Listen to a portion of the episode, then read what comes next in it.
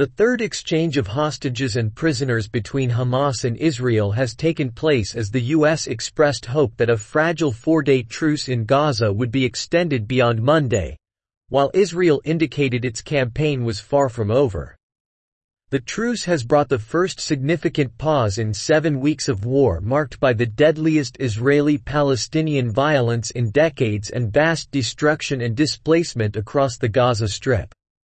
Under intense international pressure, Israel has agreed to release at least 150 Palestinian prisoners and allow as many as 300 trucks of humanitarian aid into the coastal territory after weeks of a crippling blockade of fuel, food, medicine and other essentials that has caused an acute humanitarian crisis.